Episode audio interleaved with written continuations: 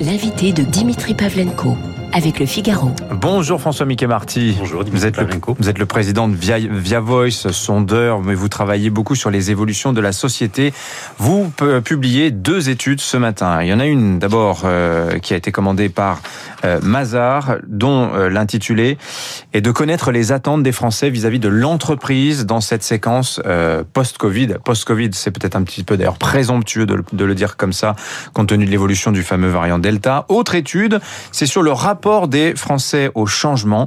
Euh, quelles sont leurs priorités Deux études intéressantes. Commençons peut-être par la seconde, celle sur les priorités pour de changement pour euh, l'avenir. Vous avez questionné euh, un panel de Français en leur demandant quelles étaient les choses qu'ils voulaient le plus changer. Je, donne quelques-uns des résultats, c'est assez éclairant.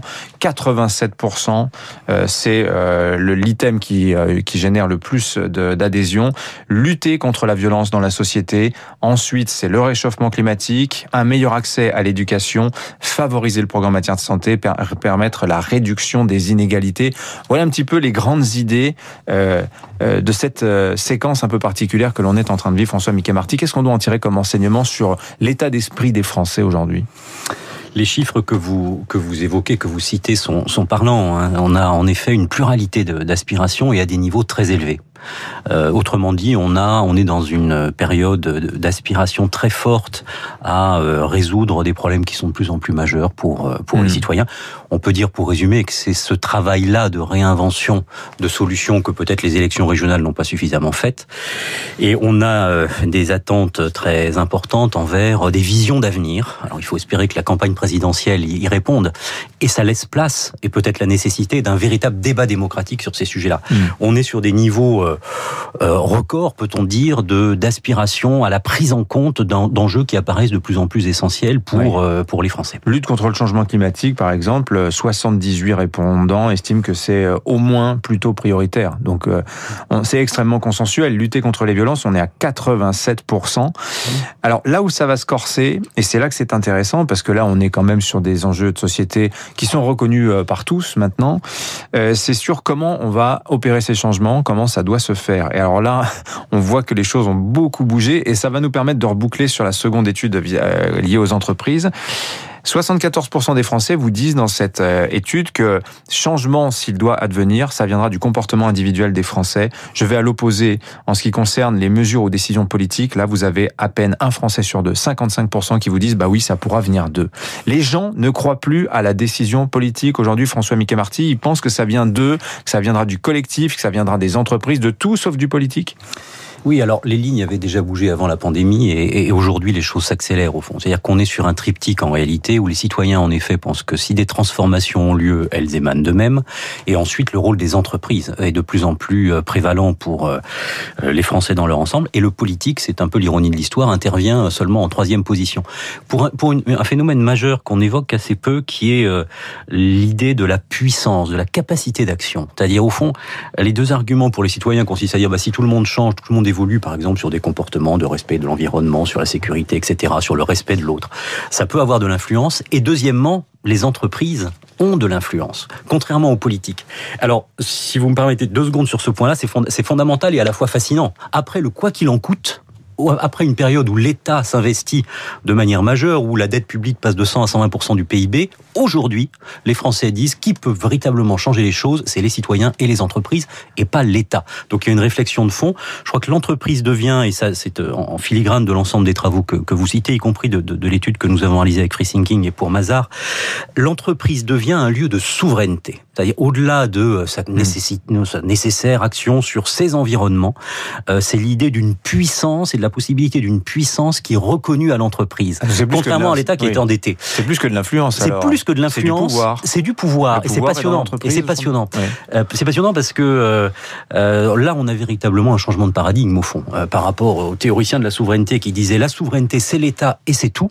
Aujourd'hui, on a une majorité de Français qui disent la souveraineté, la puissance, c'est l'entreprise. Donc on est bien au-delà d'une simple réflexion sur l'impact qu'une entreprise peut avoir et sur son empreinte sur ses parties prenantes. Ça devient une obligation, ça oblige l'entreprise, mais c'est aussi une formidable promesse pour l'avenir. Alors promesse, en tout cas, c'est un sujet de réflexion immense parce que l'État, malgré tout, reste, euh, comment dire, euh, législateur en la matière. Enfin, le peuple est législateur, mais dans le dans le dans, dans le giron de l'État. L'entreprise, ça n'est ça n'est pas son cas. En revanche, elle a ce pouvoir aujourd'hui de définir la norme. On le voit de, de plus en plus. On voit aussi que l'entreprise, elle est très sensible à ce qui se passe autour d'elle dans la société civile. Et là, on peut invoquer tout ce qui se passe à travers la culture woke qui s'immisce aujourd'hui euh, dans la vie dans la vie et l'action euh, de, de, de l'entreprise.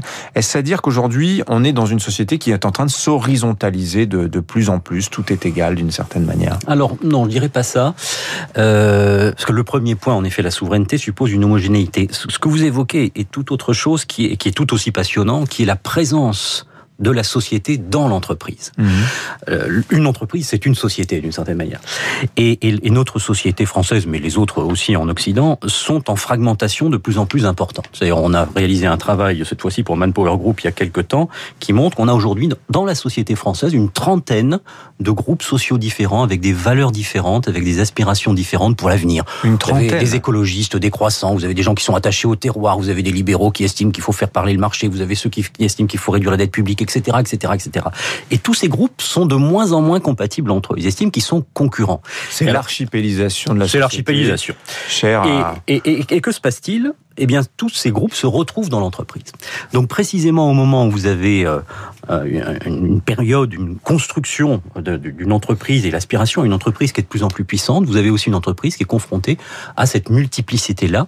Et d'une certaine manière, ça veut dire qu'il faut réinventer un certain nombre de choses pour ne pas être trop long ce matin, mais probablement ça interroge le leadership, c'est-à-dire est-ce qu'il y a un leader qui est capable de porter une vision? Ça interroge la nature du management, comment tenir compte d'une pluralité d'acteurs et de groupes dans l'entreprise?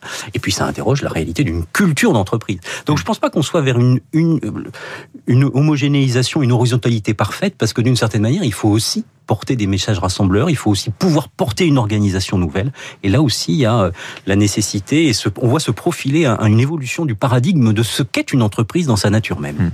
Alors, vous avez publié à l'automne dernier également, euh, François Mickey Martin, un livre collectif qui s'appelle Réinventons le progrès. Alors c'est un appel, hein, ce, ce, titre, c'est presque une injonction, voire une mise en garde aussi, parce qu'on l'a vu par exemple pendant la pandémie, euh, les débats médicaux qui se sont déroulés sur la place publique, à la télévision, bah, ça a abîmé la confiance de beaucoup de Français en la recherche et la science. On a vu qu'il y avait des opinions scientifiques, alors qu'on pensait qu'il n'y avait qu'une vérité scientifique. Euh, Est-ce qu'il y a selon vous en France une crise de l'idée de progrès? Ah, il y a plus qu'une crise, je pense. Là, il y a euh, un essoufflement euh, et la nécessité, en effet, de réinventer, de régénérer ce que peut être le progrès. Alors, c'est l'enjeu sur lequel nous travaillons dans le cadre d'un centre de prospective qui s'appelle le GCF que nous avons créé. Qu'est-ce qui se passe pour résumer? On, va vers une accélération de l'innovation technologique, notamment, et cette innovation technologique, sous des formes diverses, intelligence artificielle, 5G, Internet des objets, etc., etc., est projetée dans une société qui se déchire. Et donc vous avez, et vous avez déjà, et vous allez avoir probablement dans les mois ou les années qui viennent, une partie de la société qui accepte et qui souhaite cette innovation technologique de manière très ardente, en disant c'est la solution pour l'économie de demain et une autre, de plus en plus nombreuse et de plus en plus virulente, qui au contraire s'oppose à ces innovations technologiques en considérant que c'est un, un, obstacle, ça contrevient à ce qu'ils souhaitent pour, pour leurs enfants et pour les générations qui viennent. Mmh. Donc l'idée même de progrès est profondément mise en cause. Si vous dites l'innovation technologique, 5G, intelligence artificielle, etc., les gens vont vous dire ceci s'oppose à l'aspiration que l'on envisage pour le futur. Le progrès, c'est quoi au fond? C'est une convergence historiquement, depuis Condorcet notamment, c'est une convergence entre la progression des sciences et des techniques, mais aussi de la société, mais aussi des valeurs humaines, etc., etc. Mmh. Et aujourd'hui, ce à quoi on assiste est un risque de divergence entre ces éléments-là. Donc toute la question qui se pose pour la société, pour le débat démocratique probablement, et pour les entreprises aussi, c'est comment peut-on faire dans les années qui viennent pour réconcilier cette innovation technologique qui quand même apporte un petit peu de croissance, un petit peu de pouvoir d'achat et un petit peu d'emploi, avec bah, les grandes tendances de société auxquelles on assiste aujourd'hui. Mmh. C'est l'un des enjeux majeurs. Ça aussi, ça pourrait faire l'objet d'un débat en vue de dans le cadre de l'élection présidentielle. C'est l'un des enjeux majeurs, je crois, pour, euh, au fond, notre société, notre économie de demain.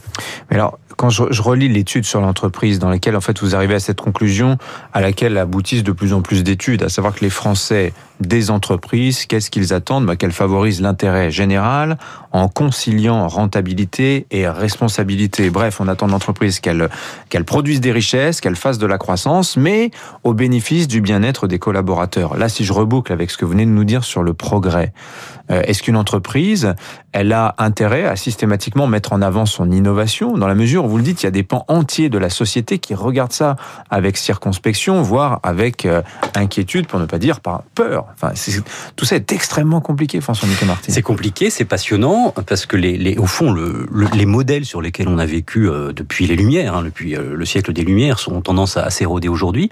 Alors, est-ce qu'une entreprise a intérêt? Elle en a euh, quasiment la nécessité aujourd'hui. C'est-à-dire, Dès lors que vous euh, entendez promouvoir un certain nombre d'activités, d'offres nouvelles, de oui. services nouveaux, oui. bah, vous avez intérêt à ce que ça fédère le plus grand nombre de gens possible. Bah, Donc, je prends l'exemple de la 5G, par exemple, sur lequel vous avez beaucoup travaillé. Vous dites, vous avez écrit en novembre, hein, je vous cite, hein, que sur la 5G, il y a un risque d'opinion, à savoir qu'il y a des gens qui vont se braquer contre cette technologie, qui d'ailleurs bah, a du mal à, à s'imposer hein, aujourd'hui. Hein, les industriels le disent, on est à 4% de taux d'adhésion, euh, enfin comment dire, 4% des utilisateurs de smartphones aujourd'hui ont la 5G 5G dans leur téléphone. Ça fait huit mois qu'elle est déployée, c'est quand même pas beaucoup. Euh, ça va être comme ça pour toutes les, grandes innovations technologiques qui vont, arriver sur le marché? Ben, Ça veut dire que ça nécessite à la fois du débat, au fond, de la prise de, prise de conscience, du débat avec, mettant en scène hein, à la fois les arguments pour et les arguments contre, mais ça nécessite aussi peut-être euh, une réflexion sur la manière dont on présente ces innovations technologiques. Je vous donne un seul exemple.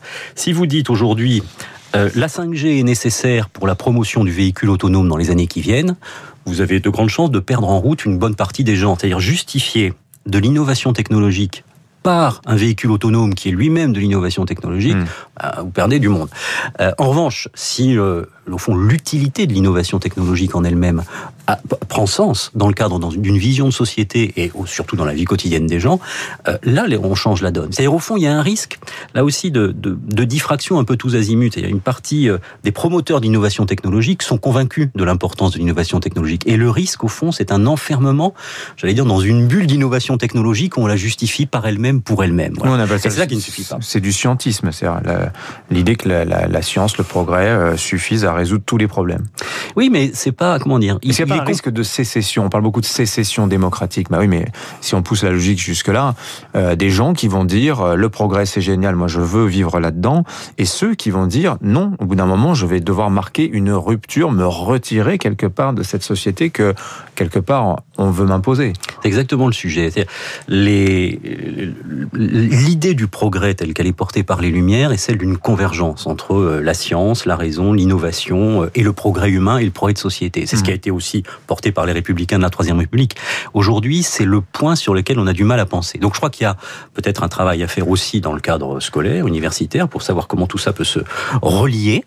Euh, et au fond, si on va vers une société où euh, ces composantes-là sont en divergence ou en confrontation, hein, euh, ça pose à terme des, des, difficultés majeures, non seulement pour les entreprises, mais aussi pour une partie de la société qui va être de plus en plus vindicative. Donc, c'est pas uniquement une question de promotion de l'activité des entreprises. L'enjeu et les réflexions qui sont sous-tendues et qui probablement se déclinent entreprise par entreprise, cet enjeu-là, il est fondamentalement un enjeu de société et de l'idée même de ce que l'on veut faire ensemble dans les années qui viennent. Voilà de vastes questions, de grandes questions que vous avez abordées avec nous ce matin. Merci François Mickey Marty le président de Via Voice. Je rappelle le titre hein, de ce dernier ouvrage euh, que vous avez dirigé, vous l'avez pas écrit tout seul, livre collectif Réinventons le progrès. Je n'ai plus en, nom, en tête le nom de l'éditeur, mais... Les éditions de l'Aube. Les éditions de l'Aube. Merci à vous. Merci à vous. Bonne journée. 8h28 sur Radio Classique, la revue de presse de David